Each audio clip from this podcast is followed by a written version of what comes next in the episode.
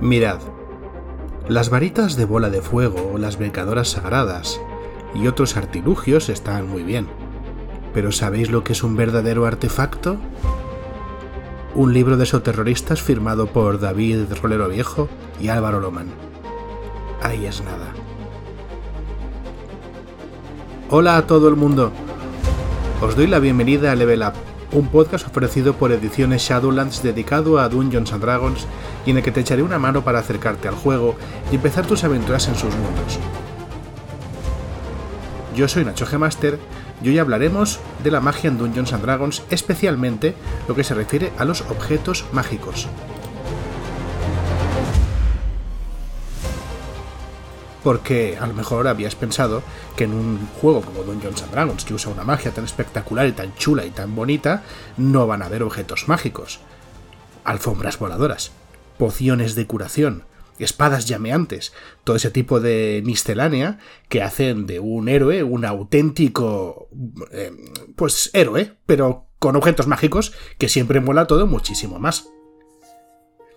Los objetos mágicos siempre han sido una tradición dentro de las distintas ediciones de Dungeons and Dragons, pero en esta, la que nos ocupa, la llamada quinta edición, tienen un carácter muy especial. Y es que esta edición intenta volver a los orígenes donde los objetos mágicos no eran algo que se presumía que los, aventureros iban a encontrar a lo largo de, su, de sus, eh, pues sus andanzas, sus aventuras, y sí una especie de premio que iban a encontrar de vez en cuando eh, cuando derrotaban a un enemigo muy poderoso o exploraban algún lugar especialmente importante.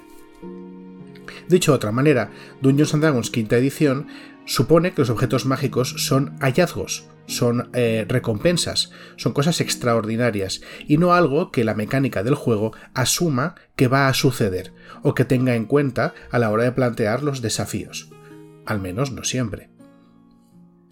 Es por ello que eh, aquellos que hayáis jugado a las ediciones anteriores de este juego de rol y ahora veáis que no hay muchas reglas acerca de comprar, vender objetos mágicos, no haya precios demasiado cerrados o que las reglas para crear objetos mágicos son un poquito raras, eh, bueno, pues es por esto, ¿vale? No, olvidaos, es por esto, es por este motivo. Simplemente los diseñadores del juego no quieren que los objetos mágicos sean una mercancía más, ni siquiera una mercancía especialmente poderosa. Lo que quieren es que sean algo extraordinario, que sea encontrado como parte de una aventura y no que sea comprado, vendido o ni, ni siquiera fabricado. Esto no quiere decir que no existan reglas para poder comprar, vender objetos mágicos o fabricarlas. Sí las hay. Vamos a analizar un poquito los objetos mágicos en este proceso ¿no? de, natural por el cual el aventurero acaba teniendo un objeto mágico, empezando por la adquisición. En la guía del Dungeon Master, perdón, la guía del Master, eh, concretamente el capítulo 7, es donde se trata todo lo referente al tesoro. Y, eh, por supuesto, dentro del tesoro también hablan de objetos mágicos.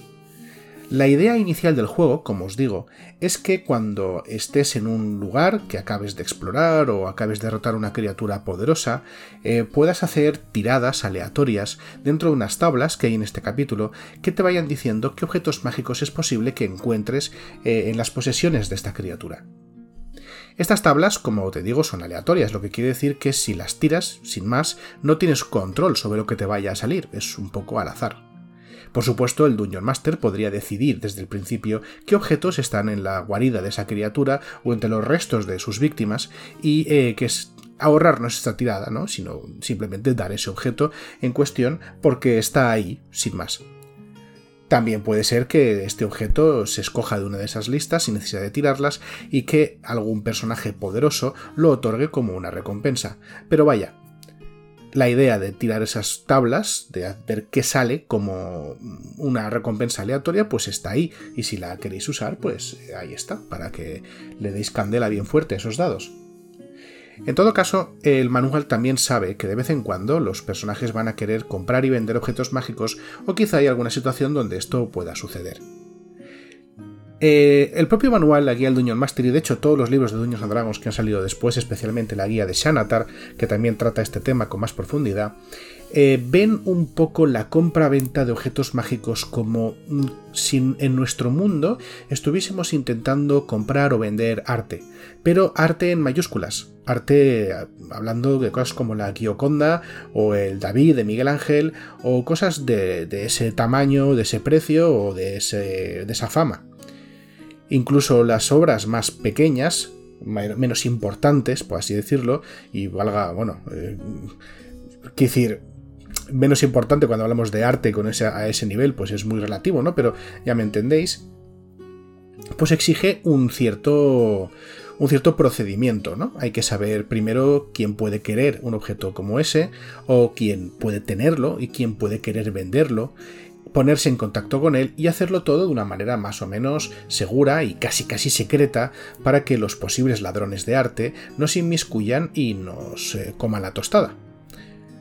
Pues la idea de comprar y vender objetos mágicos en Dungeons Dragons es muy parecida a esto.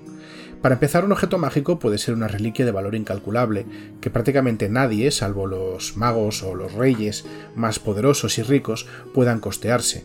Una sola eh, espada mágica, por ejemplo, podría ser la, herencia, ¿no? la reliquia familiar de todo un clan noble y que sea protegida con, con, la vida y el honor de todos los que la han empuñado alguna vez en batalla y que solamente la espada pueda valer más que, bueno, que varias de las heredades de esta familia. Este es el nivel, ¿no? Este es el, protagonismo que puede alcanzar un objeto mágico en un mundo eh, tan rico como Dungeons and Dragons. Y intenta reflejar que esos objetos mágicos no son especialmente comunes.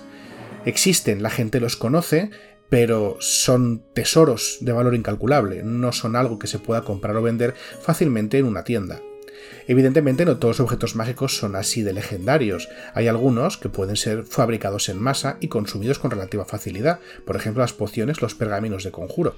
Pero incluso esos requieren de un nivel de pericia muy especial para poder ser fabricados.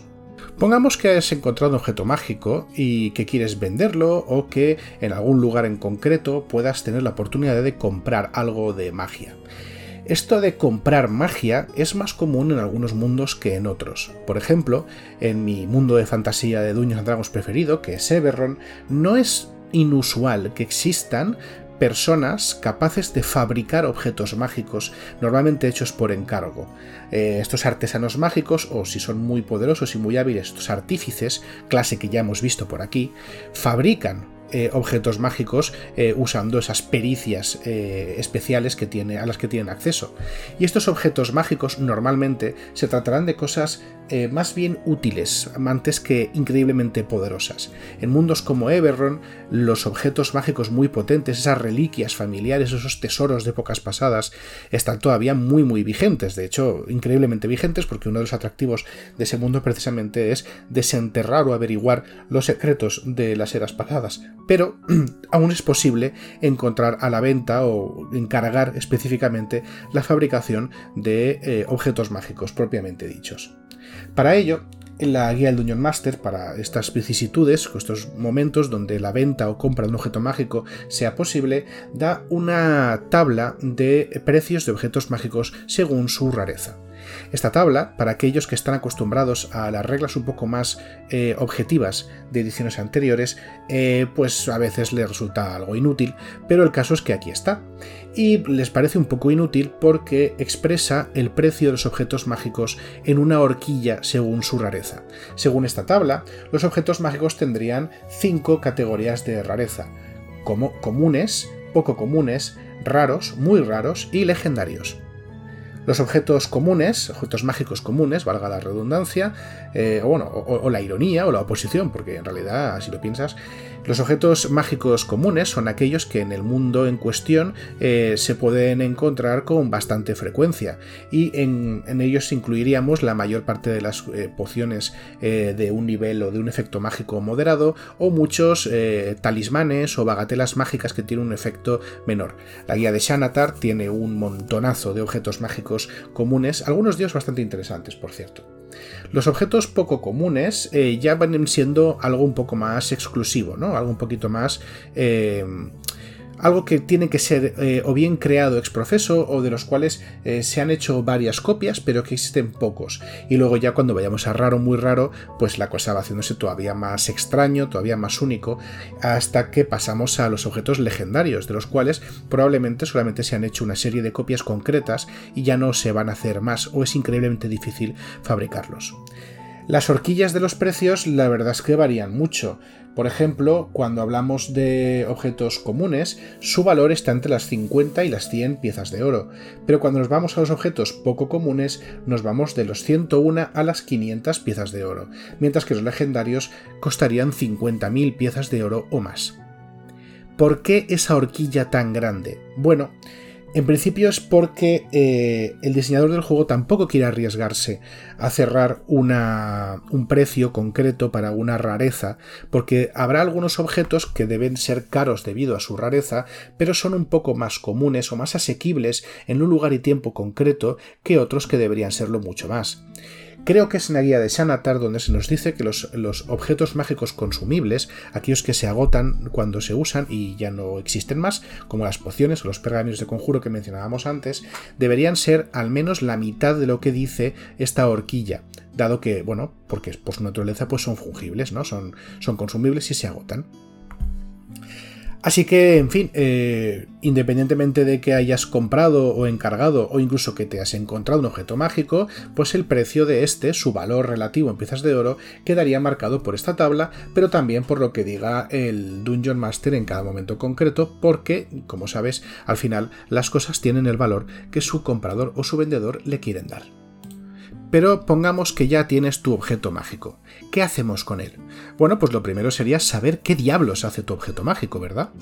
Los objetos mágicos casi siempre son... Eh, vamos a decir que casi siempre parecen mágicos a primera vista, y cuando no lo parecen, simplemente tocando y manipulando el objeto, parece evidente que tienen algún tipo de naturaleza especial o sobrenatural. Pero esto no es lo mismo que saber qué hace exactamente el objeto. Para poder identificar un objeto mágico, necesitaremos llevar a cabo algunas de las, actividades que nos permiten eh, saber cuáles son sus, eh, sus propiedades exactas y concretas. En algunas ocasiones, eh, identificar un objeto será muy sencillo. Por ejemplo, las pociones solamente es necesario poder probar la poción para saber mm, tener una idea muy aproximada de qué es lo que hace dicha poción. Los pergaminos de conjuro, pues solamente tienes que leerlos. Y hay algunos objetos específicos que eh, pueden tener pistas en cómo están fabricados para eh, saber para qué sirven o cómo utilizarse. Por ejemplo, un anillo podría tener una palabra de poder grabada en su interior, o su diseño podría darnos una pista bastante evidente de qué es lo que va a hacer el objeto. Una espada que tenga llamas dibujadas a lo largo o grabados a lo largo de su hoja, pues parece bastante evidente que va a ser una espada flamígera, vaya. Sin embargo, hay dos maneras de eh, averiguar qué hace un objeto mágico más allá de cualquier tipo de duda. La primera es eh, usar un conjuro, como por ejemplo identificar. Bueno, por ejemplo no, identificar es el conjuro que se tiene que usar para esto. Y la segunda es eh, familiarizarse con el objeto. Para ese grado de, familiaridad, el personaje tiene que emplear un descanso corto, ya sabéis, una hora de tiempo, una hora o más de tiempo, en la que el personaje no está haciendo nada estresante, eh, pues observando el objeto, analizándolo, quizá incluso probándolo en caso de que sea una armadura o un arma, para hacerse una idea, para tener un conocimiento sobre cuáles son las propiedades de este objeto. Una vez sepamos ya lo que hace el objeto, bueno, pues es el momento de pues, equiparlo o usarlo. Y aquí es donde viene una cuestión que es nueva de esta edición y que ha traído muchísimos ríos de tinta virtual y que a mí personalmente me gusta bastante, que es la sintonización con los objetos. Porque verás, en Dungeons and Dragons quinta edición hay dos grandes tipos de objetos mágicos, los objetos que se sintonizan con el personaje y aquellos que no lo hacen. Un objeto que no se sintoniza con el personaje puede ser empleado de manera inmediata nada más es encontrado, incluso antes de ser identificado si es que eres muy valiente, porque no necesita establecer ningún tipo de vínculo con ese personaje. Los objetos que se sintonizan, sin embargo, suelen ser algo más poderosos y necesitan establecer un vínculo con la esencia mágica del personaje para poder funcionar. Un personaje solamente puede estar sintonizado a la vez con tres objetos, Y estos tres objetos tienen que ser tres objetos diferentes entre sí. Es decir, no puedes sintonizarte dos veces o más veces con la misma, el mismo tipo de objeto. Esto se refiere a objetos, no se refiere a efectos. Por ejemplo, el anillo de protección y la capa de protección dan prácticamente el mismo tipo de beneficio. Sin embargo, son objetos distintos, con lo cual un personaje podría sintonizarse con los dos a la vez, pero no podría sintonizarse con dos anillos de protección o con dos capas de protección, además de lo absurdo que sería ir con dos capas por la vida. ¿Cómo hace uno para sintonizarse con un objeto? Pues emplea un descanso corto, ya sabéis, una horita, descansando, tranquilo, para poder establecer ese vínculo místico con el objeto. Durante la hora en la que está identificando un objeto, un personaje no puede sintonizarse con un objeto. La excepción, sin embargo, es que si algo interrumpe el descanso corto en el cual te estás sintonizando con ese objeto, al terminarlo, este procedimiento no te habrá sintonizado con él porque se habrá interrumpido, pero sí habrás ganado el conocimiento de cuáles son las propiedades del objeto en cuestión. ¿Cómo se desintoniza alguien de un objeto mágico? Pues bueno, la primera manera, la más sencilla, es pasar otro descanso corto desintonizándote con ese objeto, eliminando ese vínculo mágico que has establecido con él.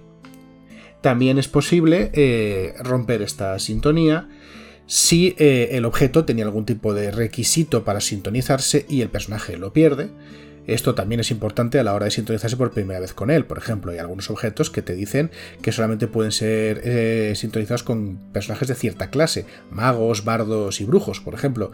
Y si no eres uno de estas clases, pues no puedes sintonizarte con ese objeto en cuestión. También sucederá si el objeto permanece a 100 pies o más del personaje que lo sintonizó durante al menos 24 horas si cualquier otra criatura sintoniza con ese objeto, porque un objeto no puede estar sintonizado con dos criaturas distintas al mismo tiempo, o bueno, si el portador del objeto se muere. Esto pues es bastante definitivo y está bastante claro. Toda esta movida de sintonizarse o identificar objetos mágicos tiene una gran excepción, que son los objetos mágicos malditos. Los objetos mágicos, cuando están malditos, no pueden ser identificados, al menos no completamente, desde luego no la parte que revela la maldición, aunque eh, un objeto mágico concreto podría decir lo contrario o incluso ofrecer una pequeña pista de qué es lo que va a hacer si ese objeto se pone en funcionamiento. Eso ya depende un poco de la descripción del objeto en cuestión y de lo que diga el dueño el máster. Además, un objeto maldito no puede ser desintonizado, a no ser que se cumplan los requisitos que el propio objeto dice o que se lance un conjuro específico para romper este, este efecto, como por ejemplo el conjuro quitar maldición, que bueno, debería ser bastante obvio, ¿no? Pues muy bien, ya hemos encontrado el objeto, nos hemos sintonizado con él, sabemos lo que hace, y ahora, ¿cómo lo uso? Pues dependerá del objeto porque no todos los objetos se usan igual. Algunos objetos deben ser esgrimidos, como es el caso de las armas, o tienen que estar equipados de otra manera, como pueden ser las armaduras o los escudos, pero la mayor parte de los mismos, eh, bueno, solamente necesitan estar equipados de la manera adecuada para poder funcionar. Un objeto que sea un anillo, por ejemplo, eh, necesitará estar puesto en el anillo, en el dedo del personaje para funcionar, unas botas en sus pies y así, etcétera, etcétera. Lo que pasa es que algunos objetos tienen un efecto continuo y otros están pensados para que sean activados de alguna manera.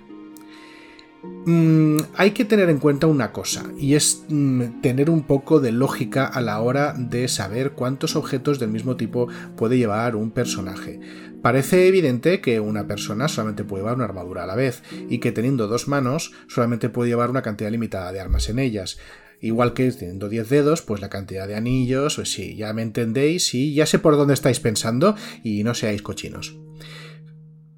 Hay que tener un poquito de lógica. Algunas de las ediciones anteriores sí que estaba, establecían un límite máximo de cuántos objetos de un tipo podía llevar un personaje. Eh, la quinta edición no lo hace de una manera ¿cómo decirlo?, eh, taxativa, pero también hay que, hay que pensar un poquito con la cabeza, señores, y bueno, y darnos cuenta de que llevar dos coronas o dos gorros, pues puede ser un poco ridículo y que no caben, vaya, o se te van cayendo y eso pues no es de un aventurero de bien.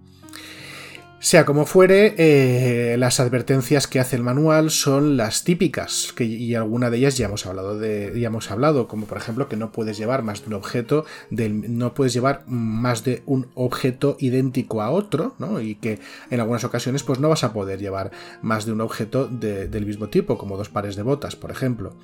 Y eh, que hablando de pares de botas, va a haber objetos que se tienen que llevar necesariamente en pareja.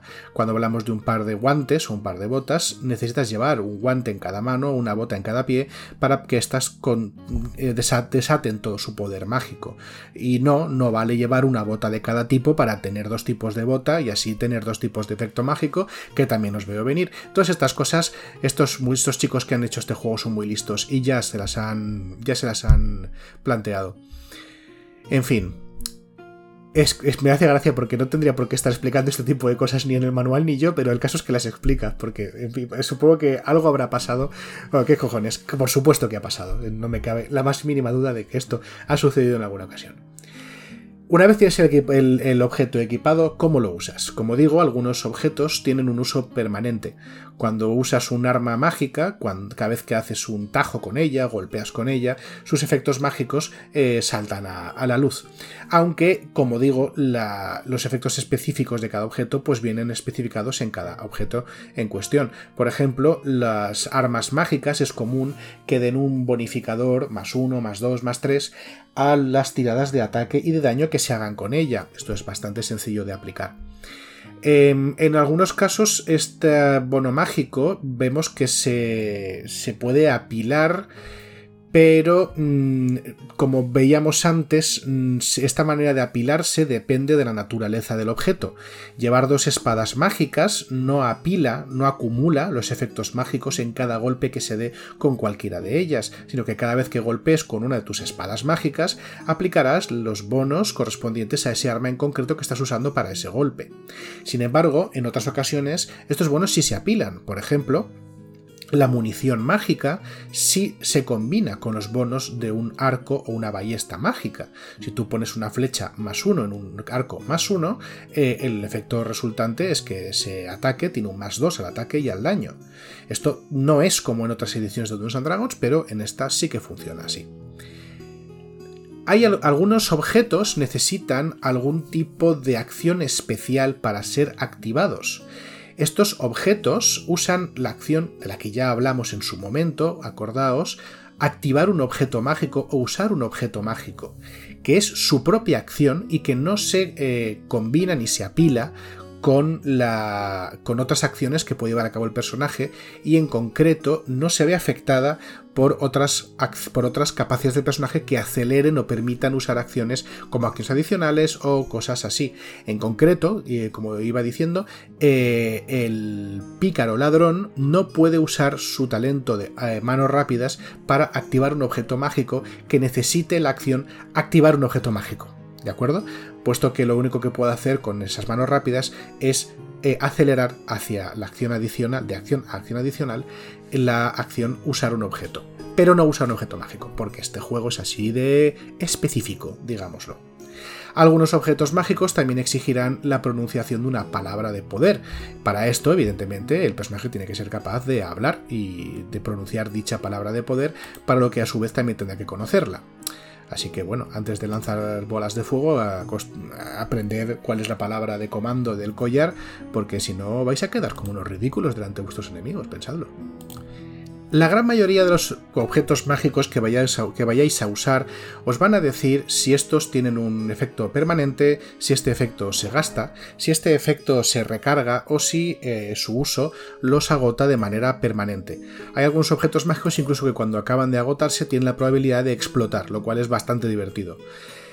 Em, en, algunas ocasiones estos objetos mágicos serán consumibles, como decíamos antes, y eso quiere decir que cuando son activados, eh, son aplicados o son eh, bebidos o tragados o aplicados de alguna otra manera, el, eh, efecto mágico tiene lugar, dura un tiempo, pero luego se agota para siempre. Esto también sucede cuando se trata de pergaminos de conjuro, que cuando son usados pues pierden su poder mágico. Algunos otros objetos tienen cargas, Estas cargas son, digamos, eh, niveles de poder, ¿no? Son como eh, poder acumulado que está dentro del objeto, que cada vez que es empleado, eh, pues se va agotando hasta que éste se queda sin cargas y no puede seguir siendo usado, al menos durante un tiempo concreto. Prácticamente todos los objetos con cargas explican cuántas cargas son necesarias para activar sus poderes y cuándo y cómo recargan estas cargas. Normalmente se tratará de una tirada de dado eh, realizada en un momento específico del día, al atardecer, al amanecer, etc. Y mm, solamente con una tirada máxima de ese dado se recuperarán las cargas máximas del objeto. En otro caso, pues recuperaremos una cantidad inferior de cargas. Como te digo, a veces estos objetos si se quedan sin cargas y llegan a cero cargas, pues tienen una probabilidad de explotar, lo que siempre me ha parecido súper curioso, eh, porque es una especie de, jaja, has, usado este objeto para lo que querías usarlo, ¿no? Muy bien, pues tira este dado a ver si te comes un moco y el objeto explota y nos reímos todos de ti. En fin. Algunos objetos mágicos también nos permiten lanzar un conjuro desde el objeto. Por norma general, y como ya sabes, eh, un objeto, un conjuro que es lanzado desde una fuente distinta a un espacio de conjuro perteneciente al personaje, siempre se lanza al nivel mínimo posible del conjuro. Y por tanto, eh, o como consecuencia, tampoco gasta ningún espacio de conjuro del, lanzador de, de, conjuros. Y normalmente tampoco exigirá componentes de conjuro, aunque todo esto quedará especificado por el objeto mágico en cuestión. Por lo mismo, el objeto lanza el conjuro con su eh, duración, con su velocidad de lanzamiento, con su eh, alcance, etcétera, eh, habituales y exigirá al personaje mantener la concentración sobre ese conjuro como si lo hubiese lanzado él. Algunos, de algunos objetos mágicos muy concretos, especialmente las pociones, pueden mm, modificar, anular o eh, cambiar o aplicar restricciones o capacidades nuevas a algunos de estos conjuros, o aplicar efectos muy parecidos a un conjuro pero que no son exactamente iguales, ¿vale? De otra manera, pues otros objetos también permiten lanzar conjuros eh, modificando algunos de los tiempos de lanzamiento, algunos de los eh, de otros componentes, como por ejemplo el alcance o los objetivos, etcétera. Algunos objetos también nos darán sus, propios, eh, sus propias puntuaciones de lanzamiento de conjuro, ya sabéis, la tirada de ataque o la dificultad de, para resistir este conjuro en cuestión, pero hay eh, algunos otros que nos dirán que usemos nuestras propias características de lanzamiento de conjuros. Esto implica que si eres un mago, estás usando uno de estos objetos, que normalmente son varas o varitas, y nos dicen haz una tirada de ataque de conjuro, eh, tendrás que usar tu propia tirada de ataque de conjuro. Si tienes más de una capacidad mágica, por ejemplo, eres un multiclase mago clérigo, tendrás que usar la aptitud mágica correspondiente al tipo de objeto que estás usando, o la más alta si no es importante cuál de las dos tienes que usar y si no tienes una aptitud mágica, por ejemplo el caso de un pícaro con la capacidad de usar objeto mágico, se entiende que tu aptitud mágica es más cero y no aplicarás tu bono de competencia a las tiradas que tengas que hacer. Que una cosa es que puedas usar cualquier objeto mágico del juego y otra cosa es que seas especialmente bueno en ello, que no tiene por qué ser el caso, como acabamos de ver. Nos estamos acercando al final del programa de hoy y me gustaría comentaros un par de cositas, un par de dudas que aparecen con mucha frecuencia. Eh, la primera se tiene que ver eh, con cómo se destruyen o cómo se dañan objetos mágicos. Em, veréis, las reglas para atacar y dañar objetos en Dungeons and Dragons es algo de lo que en principio no he hablado. Es algo, unas reglas están en la guía del Dungeon Master que si, bueno, que si hay voluntad y la gente quiere, las comentaré. Son bastante cortas en realidad. Eh, pero se entiende que los objetos mágicos no siguen exactamente estas reglas.